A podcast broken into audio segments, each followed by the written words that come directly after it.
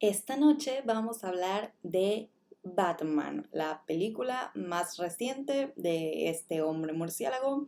Y sí, voy a subir este episodio en la noche a propósito, aunque normalmente yo lo dejo subido desde las mañanas. Bueno, programado porque no me voy a levantar nada más para subir un episodio tan temprano, pero ya me entienden, este lo programé a propósito para que se suba en la noche. Ojalá haberlo hecho bien. Bueno, hacerlo bien porque apenas lo voy a hacer, bueno, no importa. No alargo más esto tenemos que hablar de esta película porque es muy buena y a mí me encantó. Y yo sé que normalmente hablo de otro tipo de cosas en este podcast, eh, ya saben, animación más que nada. Y sí pensé en subir esto, pero es que necesito hacer una excepción porque se supone que esto es para yo poder desahogarme con las cosas que veo. Lo que pasa es que normalmente lo que veo es animación, entonces es de lo que hablo, pero también me gustan otras cosas y esta película es un ejemplo.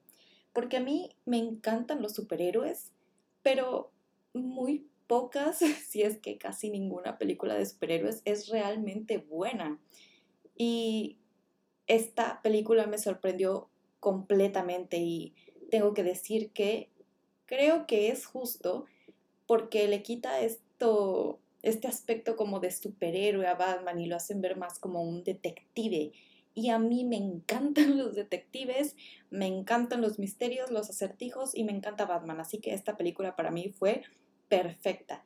Además de que también soy muy fan de todo el género o estilo de películas film noir y esta película es del estilo o género neo-noir, que es como una referencia más actualizada de lo que eran antes esas películas. Entonces, para mí es mi fascinación en este momento. Y no vengo aquí solamente a lamerle las botas, obviamente, pero sí quiero empezar por las cosas que me gustaron porque es que tuvo muchísimas más cosas que me gustaron de las que no me gustaron. Y vamos a empezar a hablar por un punto intermedio para ir calentando las cosas, ¿ok? La duración de la película. Yo entiendo que puede ser a veces un poco tedioso estar tanto tiempo en el cine para ver una película que quizás no es como del alcance de Endgame, que era la trama final de toda una historia eh, repartida entre no sé cuántas películas, de no sé cuántos personajes y etcétera. Pero aún así, a mí no me molestó para nada la duración, porque no la sentí. La primera vez que la vi en el cine, no la sentí tan larga, se me pasaban los minutos como agua. Y cuando la volví a ver, tampoco se me hizo pesada, al contrario, me estaba emocionando cada vez que yo sabía que iba a pasar algo que me gustaba mucho, que era bastante seguido, entonces se me pasó como agua también. Y justo sigue muchas cosas del género que les cuento en el que se toman su tiempo para desarrollar a sus personajes y eso es algo que a mí me encantó porque sabemos que esta no es la historia de origen de Batman como solemos ver. No vemos la muerte de sus papás, no vemos cómo crece, no lo vemos el de niño, sino que esta película toma en cuenta que nosotros ya sabemos quién es Batman, qué le pasó, cuál fue su pasado y qué es lo que está haciendo ahora.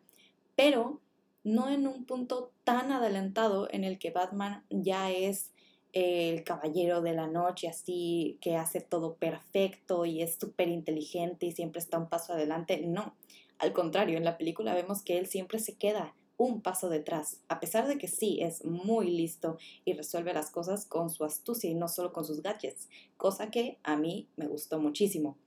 Pero es este Batman como intermedio que comete errores, que lo vemos muy humano y eso es algo que a mí me gustó muchísimo ver en la pantalla grande.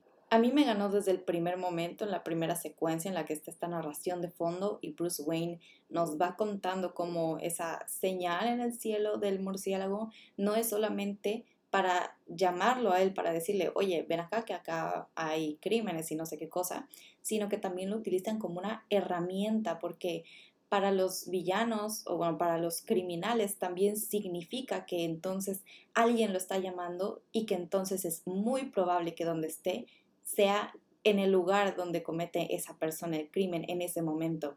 Entonces, vemos creo que tres o cuatro personas en distintos lugares y las tres o cuatro personas voltean a ver a un punto en la oscuridad en la que no saben si él se encuentra ahí, pero tienen miedo, tienen ese temor porque saben que él vive en la oscuridad y puede salir de ahí en cualquier momento. Entonces, el que reflejaran bien cómo utilizan esto como una herramienta, no solamente para él, sino para advertir a otras personas y facilitarle el trabajo de alguna forma, me encantó completamente. También me gusta mucho el contexto en el que empezamos a ver lo que es en esta escena del crimen, donde está la persona esta consciente en la cabeza, que fue la primera víctima del acertijo, y entonces él está entrando junto con el oficial Gordon y los oficiales que están a los costados lo ven a él no con admiración o algo así, sino con rareza, porque tal cual es como una versión más realista de lo que podrían ser los superhéroes.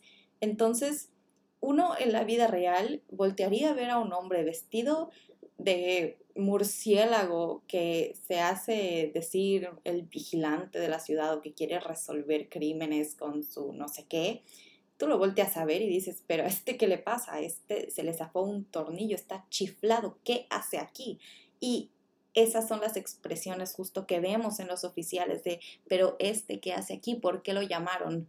También después me gusta ver mucho como este detrás de cámaras o después del show de lo que es Batman o de lo que es Bruce Wayne después de una noche de haber sido Batman, porque nos muestran cómo es, bueno, Bruce Wayne, bueno, el actor Robert Pattinson, en el que ya está en su computadora analizando todo lo que pudo grabar con la cosita que se pone en el ojo y cómo le queda... Eh, el cansancio en su rostro y cómo se ve todo corrido, el maquillaje, la sombra negra que se pone en los ojos para abajo de la máscara. Es una faceta que me gustó mucho ver porque sí me compro que este hombre se haya desvelado toda la noche haciendo quién sabe qué porque se ve exhausto. Y justo hacen un trabajo tan bueno en profundizar en este Bruce Wayne o en este Batman o en todos los personajes alrededor de él en realidad que se saltaron muchas cosas como mostrarnos cómo es la baticueva o mostrarnos cómo es en general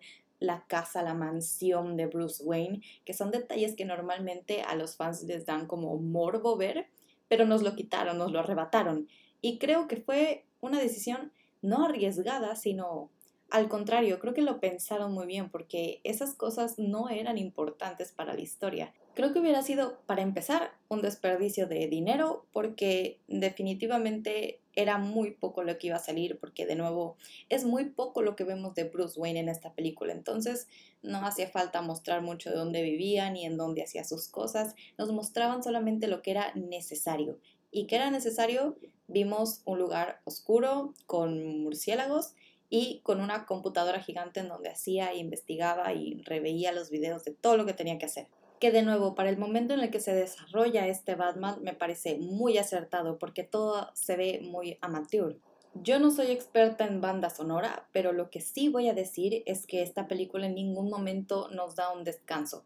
Se siente una tensión en todo momento, en las tres horas que estás ahí sentado, no puedes respirar porque jamás hay silencio en esta película.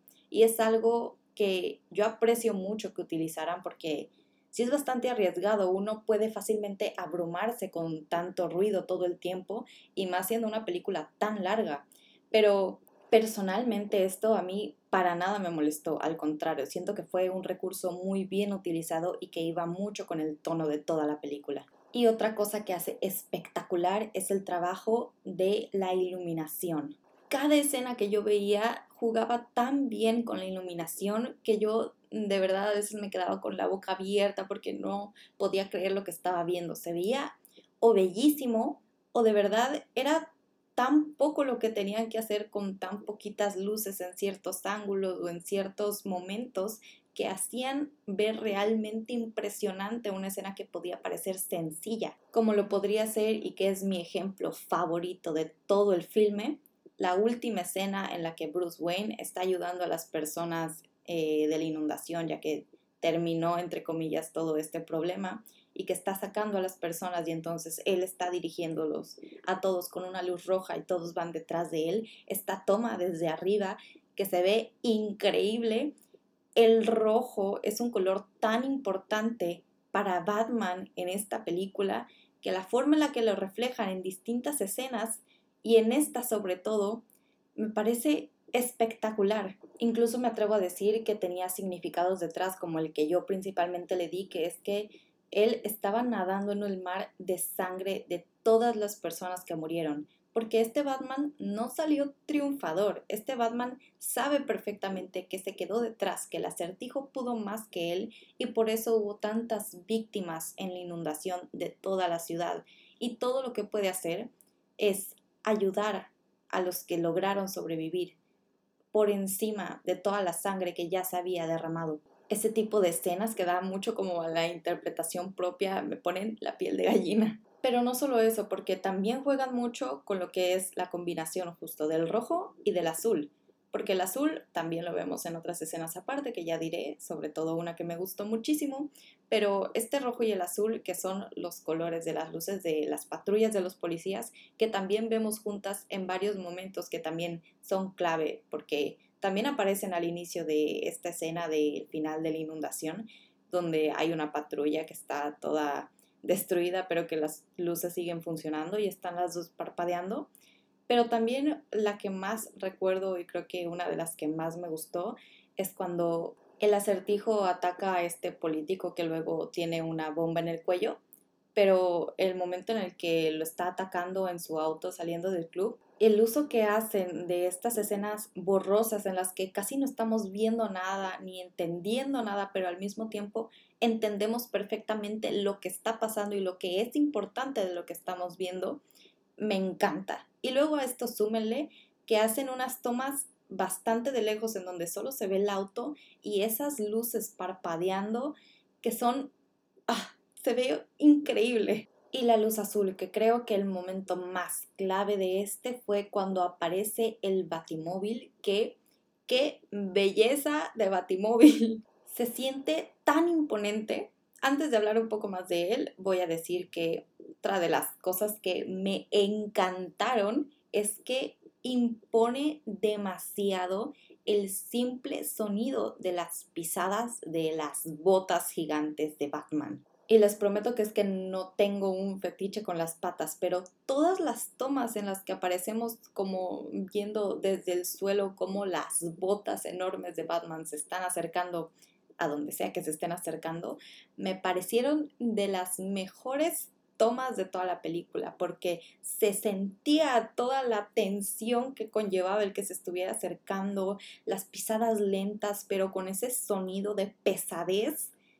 Amé, amé cada una de esas escenas, sobre todo que tenían encima la lluvia y se veían las gotas de agua cayendo por un lado y también cada onda que hacían sus pisadas y que encima hacían que sonara muchísimo más. Además de que se nos permitía con esto ver la reacción de la persona a la que se estuviera acercando y esto lo hacía un momento muchísimo más poderoso. Yo alucino con esas botas todavía y este sentimiento que me daban estas escenas es lo que sentí cuando vi el batimóvil solamente, cuando vi la luz de detrás encenderse y cómo se mostraba la silueta, el ruido de ese motor fue fascinante. Y de nuevo, yo no sé mucho de carros, no soy experta ni muchísimo menos, pero sí voy a hablar un poco de esta parte en la que eh, cuando arrancó como que se detuvo un momento, que para mí yo no lo sentí raro ni nada, sino que sentí como si hubiera sido como un aviso para los que estaban delante, como para asustar tantito y de ahí arrancar con toda la fuerza.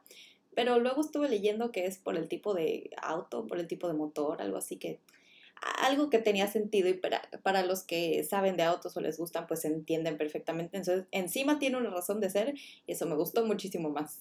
Bueno, no una razón de ser, porque como ya dije, yo había entendido lo otro, pero que es algo que tiene sentido, es un detalle que no a muchos les importa, porque ¿qué, qué diferencia hace que el carro sea de un tipo u otro? Porque creo que la mayoría no se hubiera dado cuenta. Pero bueno, en general este juego que hicieron con estas dos luces rojas y azul durante todo el filme me encantó y me atrapó por completo porque además de nuevo de hacer alusión a las luces de las patrullas de los policías, porque de nuevo toda esta película es sobre policías, sobre crímenes políticos, misterio, sobre cómo justo no hay que confiar en la policía o en la mayoría porque no hacen bien su trabajo, por así decirlo. Y podemos irnos perfectamente a lo que es la psicología del color y cómo Bruce Wayne y Batman son representados perfectamente por el azul y el rojo que significarían como estos colores de depresión y de venganza. Además de que el azul normalmente también está ligado a lo que es los trastornos mentales y a las adicciones.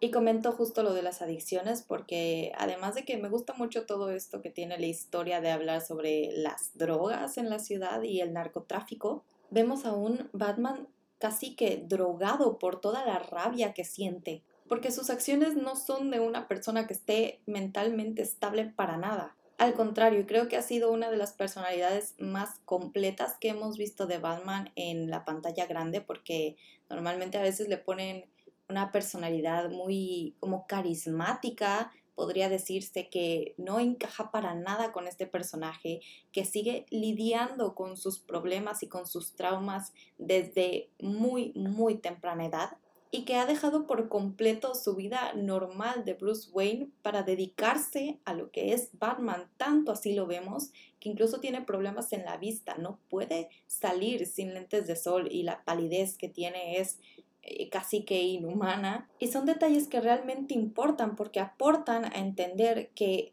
él ya no se dedica a ser una persona más allá de lo que es de Batman, de su vida de noche, que no descansa. Es un ser humano que ha sido consumido definitivamente. Y no solo lo vemos en este aspecto, sino que también recuerdo justo una escena en la que creo que está jalando una mesa.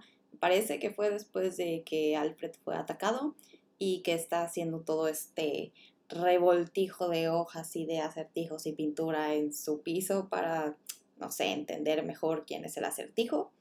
Y aparece sin camisa.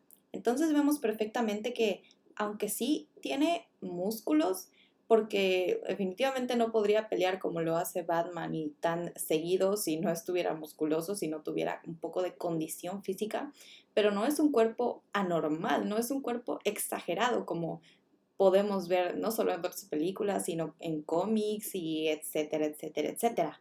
Es un cuerpo relativamente normal, que tiene heridas, que se ve pálido porque no le da el sol y sabemos que el sol tiene una vitamina que es bastante importante y que afecta mucho en los músculos y en los huesos y etcétera. Cosa que no lo culpo por no tener, porque yo soy igual, pero entendemos el punto.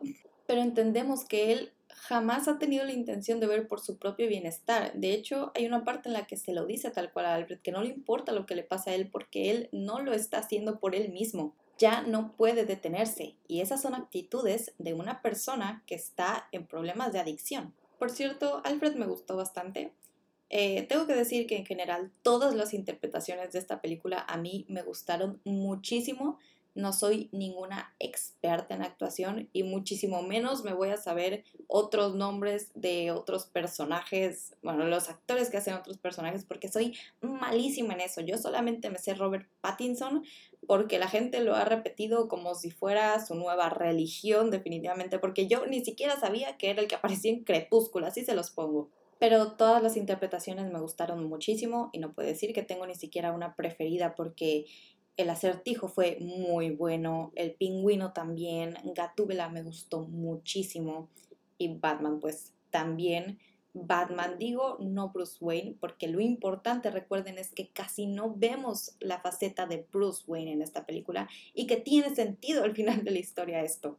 Y bueno, de Alfred específicamente casi no vemos mucho tampoco, entonces no es que uno pueda decir, mm, pues tal cosa no me gustó, tal cosa le faltó, porque se entiende que esta no era una película para que él sobresaliera mucho, sale solamente en los momentos importantes o en los que nos quieran hacer entender que realmente tiene una persona en la que apoyarse y también este momento algo clave en el que pues explota la bomba en la casa de Wayne y Alfred es el que sale herido y entonces va a Bruce con él, acompañarlo en el hospital y se da cuenta de que tanto Alfred como él solo se tienen entre ellos. Y va el insensible de Bruce y ve que cuando por fin se está levantando Alfred, lo primero que hace es reclamarle por mentirle por lo de sus padres, que al final pues no fue tanto mentira. Ah, esto me frustró tanto pero lo entiendo también, entonces lo perdono. Que hablando de los padres, esto es otra cosa que me gustó porque normalmente hacen ver a la familia, a los padres de Bruce Wayne como personas muy correctas, muy pulcras, muy que no se meten en problemas, que eran la familia perfecta y que entonces por eso supuestamente es que tanto nos duele su muerte, no solamente porque el pobre Bruce quedó huérfano, sino porque son realmente personas que no se lo merecían. Pero recordemos que eran políticos y ningún político real va a estar exento de, aunque sea una mancha en su expediente. Entonces me gustó mucho que en esta película dejaran muy claro eso, que no eran personas perfectas, porque eran políticos y los políticos siempre van a estar metidos en otras cosas para llegar sobre todo a los puestos de poder más altos, porque todavía si fueran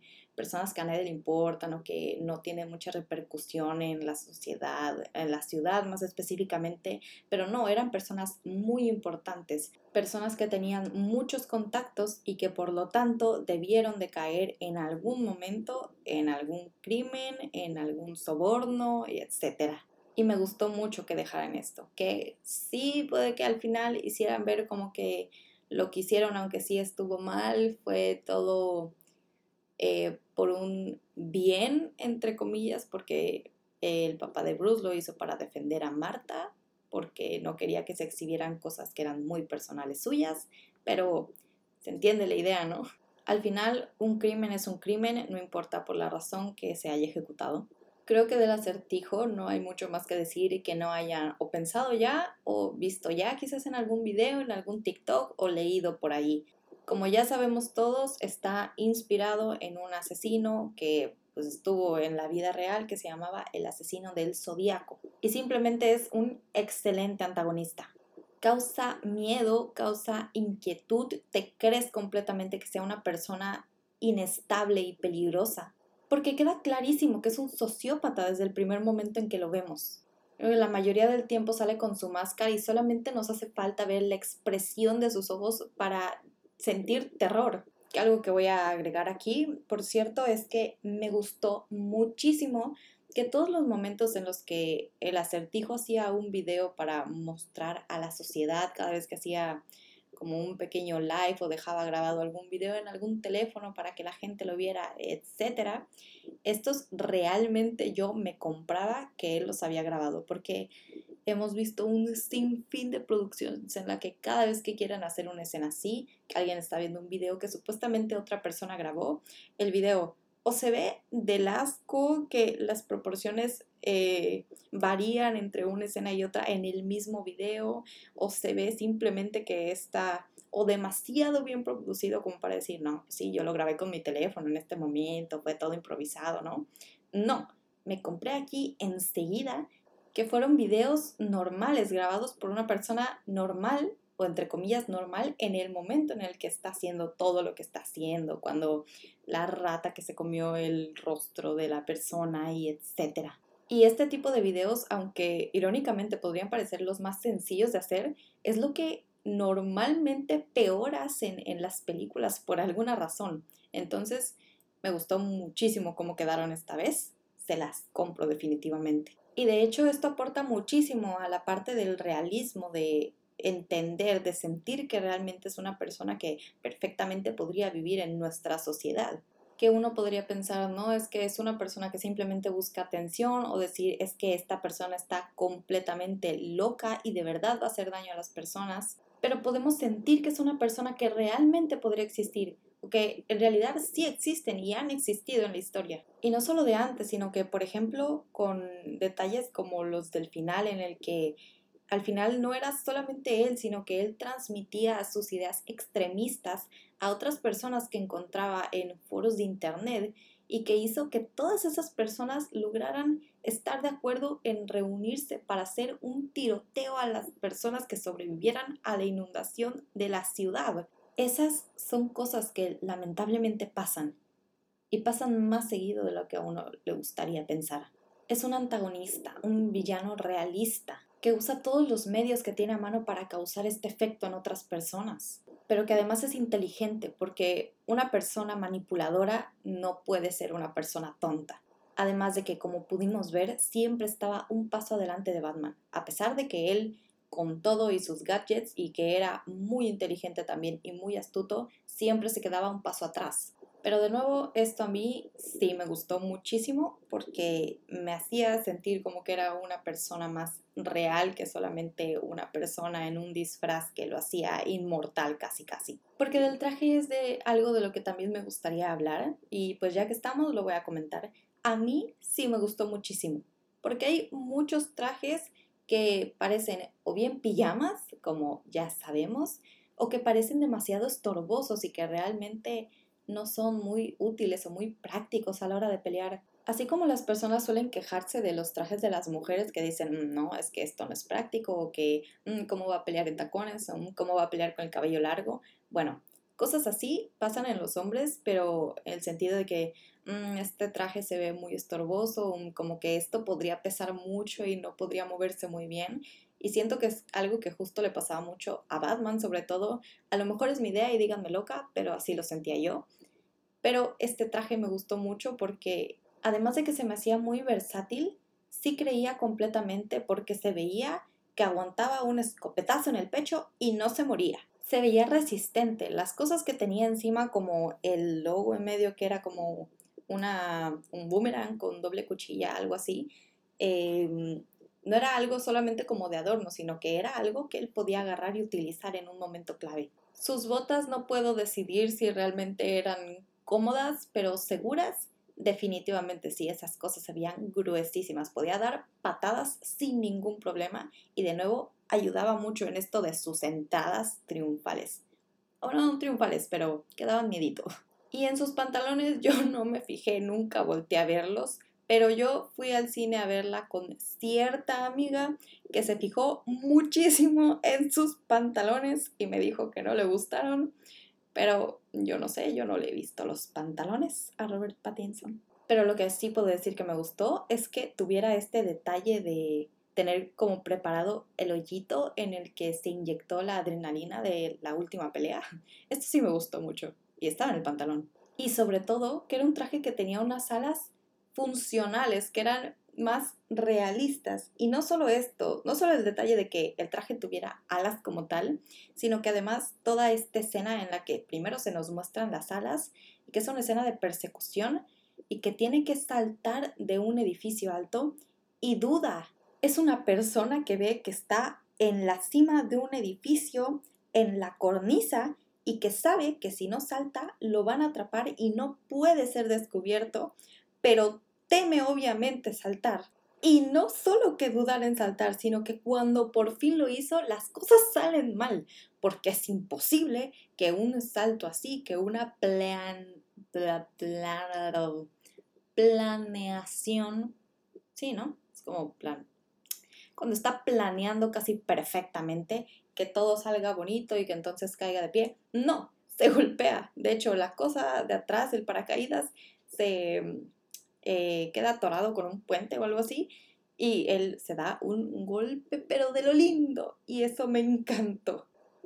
Y ahora con ese pequeño salto vamos a pasar a hablar un poco sobre Gatúbela, porque eh, ah, voy a decir algo que me gustó y es su interpretación, porque es una Gatúbela muy apegado a ciertos cómics que a mí me gustan mucho.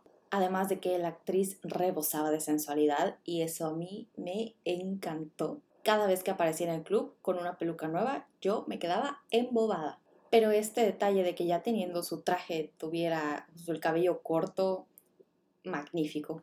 Pero por mucho que me gustara ella, y en general las secuencias de acción en donde aparece y que es muy lista, que sabe pelear y lo que ustedes quieran, no me gustó la química que tuvo con Batman. Y no me refiero al sentido de peleas porque hacían un muy buen dúo, pero ya cuando empezaron a besarse yo sentía que algo ahí estaba muy mal y que sobraba demasiado. No me gustó para nada. Según yo, en mi cabeza recuerdo que se besaran en este momento dos veces. Y la primera vez que recuerdo es, sé que es el primer beso que se dieron, que es cuando ella fue la que se acercó que me pareció muy poco natural, no me parecía el momento de lo que estaban hablando, no tenía nada que ver de, no sé, algo que tú dijeras muy íntimo entre ellos dos que los fuera acercando, para nada, me pareció muy poco natural y no me gustó, no me lo creí. Y el segundo beso que tengo en mi cabeza es el que aparece al final de la película, ya que Batman termina el efecto de lo de la adrenalina. No, perdón, antes de ponerse la adrenalina, que ella se acerca después de haberlo ayudado a pelear con los que estaban con las armas y él está agotado. Él acaba de ser pateado por quién sabe cuántas personas, estuvo colgando en una cosa del techo, estuvo siendo disparado con una escopeta en el pecho y simplemente él quería acostarse y cerrar un ratito los ojos, de decir, ah, por fin esto terminó, o eso creía él, y va ella y, mm, pues no se está moviendo, besito. No, esto no me gustó para nada y de hecho hasta me pareció un poquito acosador. No me pareció el momento para un besito. ¿No ves que él está cansado, que lleva no sé cuántas noches y días probablemente también, pero sin salir de su casa, sin dormir? Porque en el transcurso de estas casi tres horas de película pasaron alrededor de seis, siete días. Días en los que Batman no se tomó ni un solo descanso. Simplemente no me parece que hubiera sido un buen momento para un beso. Además de que esto ya es un poco más personal, pero sí hay veces en las que Batman me parece una persona casi que asexual, porque muy pocas veces hemos visto alguna interacción muy, muy romántica, íntima con otra mujer. A pesar de los momentos en los que podamos ver que está interactuando y que la otra está muy sensual, muy guapa y todo lo que quieran, ¿ok? Pero él realmente dando el primer paso o sintiéndose muy interesado, además de todos sus deberes como Batman, pues no, casi nunca.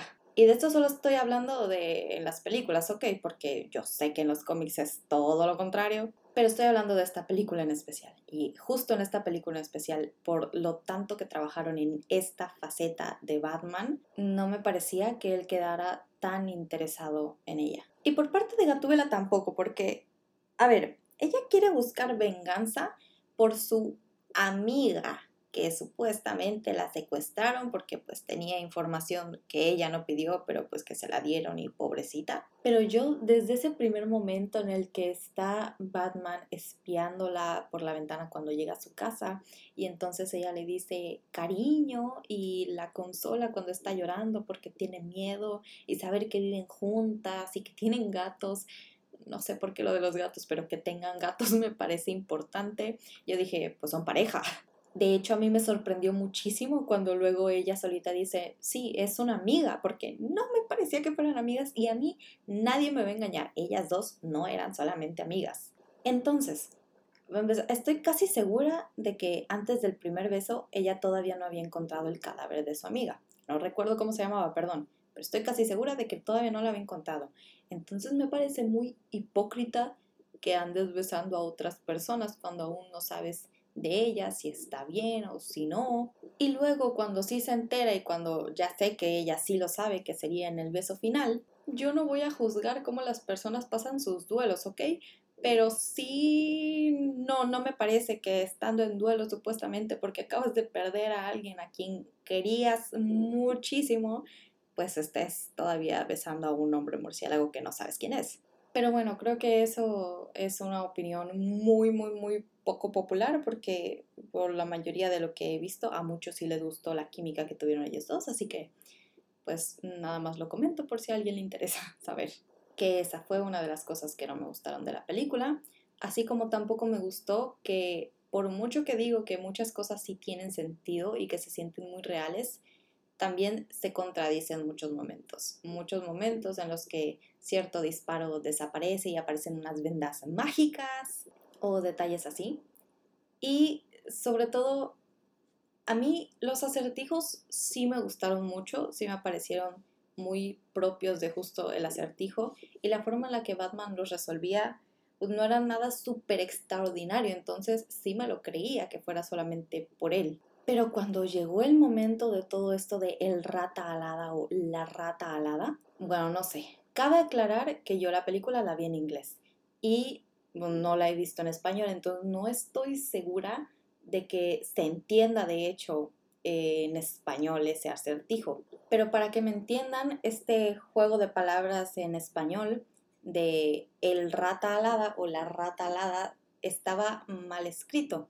Y esta falta de ortografía o más bien error de gramática en español no fue una coincidencia porque además de que constantemente estaban buscando o descifrando qué clase de persona o animal o a lo que se referían con el rata alada, lo más importante que tuvo es cierta pronunciación en inglés de you are el rata alada que si lo traducimos usando el Y o U espacio A R E espacio el rata alada sería tú eres el rata alada, que también era parte del acertijo porque pues es un murciélago. Pero estas dos primeras palabras normalmente también se pueden simplificar en solamente una U y una R y se pronuncia igual. You are el rata alada. You are el, o sea, U-R-L, rata alada, que era la página en donde Batman tenía que entrar para estar mensajeándose con el acertijo. Me pareció un juego de palabras muy chistoso e ingenioso pero definitivamente muy forzado que esa tuviera que ser la forma en la que Batman adivinaba, porque forzosamente tenía que haber otra persona que le dijera a él o que se refiriera a él como you are el rata alada para que él pudiera darse cuenta, porque de otra forma me parece que no. Y aún así me parece muy poco realista. No había forma natural en la que pudieran dar con el resultado de ese acertijo.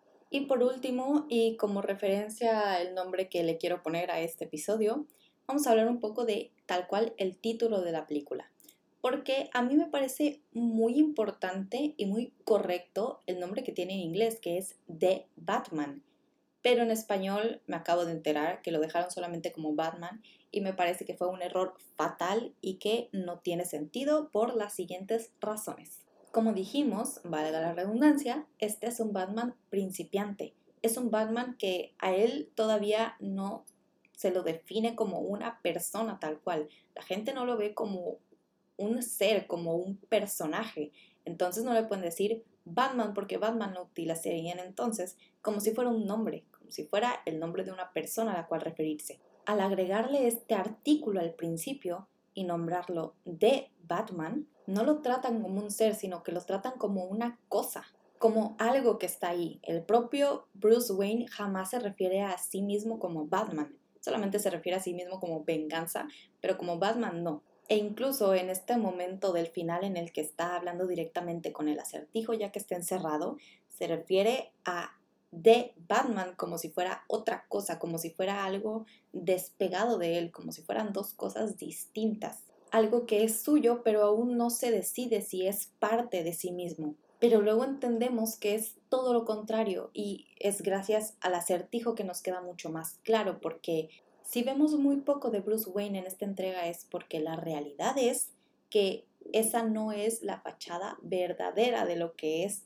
la persona que está interpretando Robert Pattinson, no sé bien cómo llamarle, porque esa no es su verdadera personalidad lo que él es, en lo que se ha convertido y por donde ha liberado todas sus emociones a lo largo de su vida, es en lo que se ha convertido el hombre murciélago. Bruce Wayne termina siendo solamente su excusa de el hombre normal, entre comillas, para que nadie sospeche o piense que él podría llegar a ser Batman. Al final Bruce lo que quiere hacer es ayudar a la ciudad.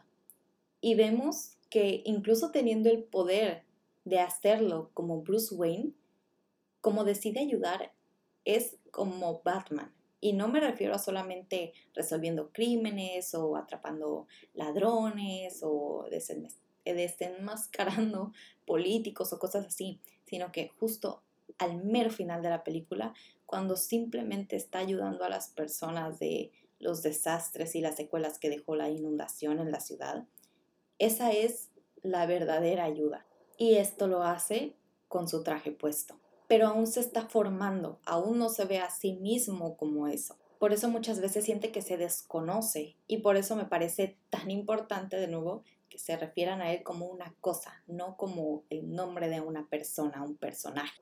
La importancia que puede tener una sola palabrita de dos letras al principio de algo más. Pero me parece un detalle muy importante, casi una falta de respeto que por una sola palabrita le cambiaran el nombre en español. Y a mí no me hubiera parecido mal si de hecho lo hubieran traducido tal cual como el hombre murciélago. Gente, no porque esté en español significa que suene ridículo. Créanme, los ridículos son ustedes por pensar que estar en inglés hace que suene más chido. Lo que sí quiero aclarar es que, por ejemplo, hablando de en inglés, Sabemos que va a tener una secuela definitivamente y ya hasta nos mostraron un vistazo de lo que va a ser el Joker en este universo, bueno, en esta franquicia más bien. Así que supongo que es correcto esperar que él sea el próximo villano. Y a mí me hubiera gustado muchísimo, más bien me gustaría muchísimo que en inglés al menos, que sé que no va a pasar, pero en lugar de ponerle, eh, no sé, solamente The Batman, dos puntitos y un título abajo, como suelen hacer con este tipo de películas, la primera se quedara como The Batman y la próxima entrega se llame solamente Batman, haciendo referencia justo a que es un personaje ya formado y que ya lo aceptó como parte de sí mismo y de lo que él es. Y Ciudad Gótica empiece a reconocerlo de esa forma. Sé que es algo muy, muy poco probable que suceda, pero a mí me haría muchísima ilusión. Y el problema de nuevo es que en español, si lo hubieran traducido, ay, estoy a punto de decir traducido, perdón, si lo hubieran traducido como el hombre murciélago, entonces, pues esto perdería sentido en la secuela porque no podrían poner solamente hombre murciélago. Eso sí quedaría un poco raro. Entonces ni siquiera vamos a hablar de la posibilidad de que en inglés la película entre Bat y Man tuviera un pequeño guion, así como lo escribían en los primeros cómics de El héroe, porque entonces en español simplemente explota. ¿Y si estoy haciendo mucho lío solamente por el nombre de la película? Sí, puede que sí, pero el nombre de la película es tan importante como el contenido de la misma y muchas veces puede ser hasta decisivo para que una persona diga, mm, está bien, la voy a ver. Y el ejemplo más claro lo tuve justo antes de Batman, porque en los trailers que pasan al inicio de las películas, pasó un trailer de una película que creo que se trataba de dos hermanos que robaban un banco, pero las cosas salían mal y había muchos heridos y estaban en una ambulancia y no sé qué tonto.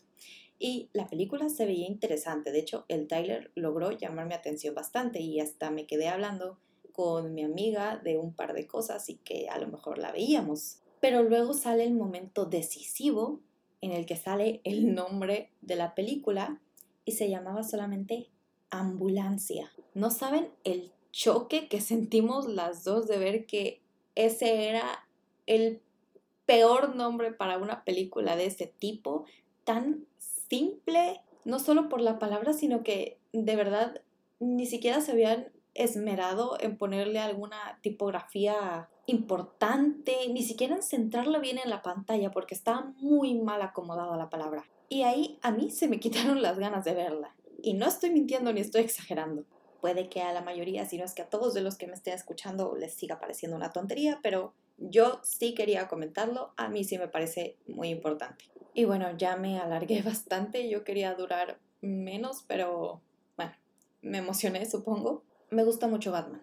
Antes de esta, mi película favorita era la del Caballero de la Noche Hacienda, por supuesto, pero esta definitivamente la destrono. A pesar de su duración, a pesar de todo, es una película que podría ver varias veces y no la sentiría pesada. Y creo que es de los mejores desarrollos que le hemos visto al héroe en la pantalla grande. Además de que, como dije, estamos en la espera de que simplemente hagan oficial la segunda entrega porque le está yendo muy bien a esta película y ya tenían el terreno preparado para lo que sigue. Incluso en muchas entrevistas ya se ha hablado sobre la posibilidad de un Robin en este universo. De eso sí no sabría qué esperar porque a mí los Robin me gustan mucho, pero la mención más importante que pudo haber tenido hasta ahora en esta entrega es que el lugar al que se fue Gatúbela al final de la película es el lugar en donde supuestamente está Nightwing pero ya se ha comentado por ahí que si llegaran a meter un Robin, probablemente sería un niño de unos 13 años más o menos, entonces voy a quitar esa posibilidad por ahora. Pero igual, ah, por ahora lo más cercano que tenemos es la serie del pingüino que a mí sí me interesa muchísimo porque de nuevo el pingüino me gustó mucho y creo que podemos esperar cosas buenas de esta franquicia. Creo que mi vigilante nocturno ya se lo merecía, sinceramente. Y estoy muy contenta de tener la evolución del personaje a lo largo de los años en la palma de mis manos, en mi teléfono, literalmente. Todas las películas que se han hecho, las adaptaciones, las series, las apariciones que ha tenido en otras películas como La Liga de la Justicia, que es muy mala película, pero de todas formas apareció Batman, así que lo voy a contar. Pero bueno, otras opiniones siempre son bien recibidas, así que adelante, yo con gusto leo absolutamente todo. Siempre es bueno aprender de otros puntos de vista. Sin más que decir para no alargarme más, gracias por escucharme hasta aquí, si es que te quedaste, y nos vemos hasta la próxima semana, en donde por cierto voy a hablar de Turning Red. Bye.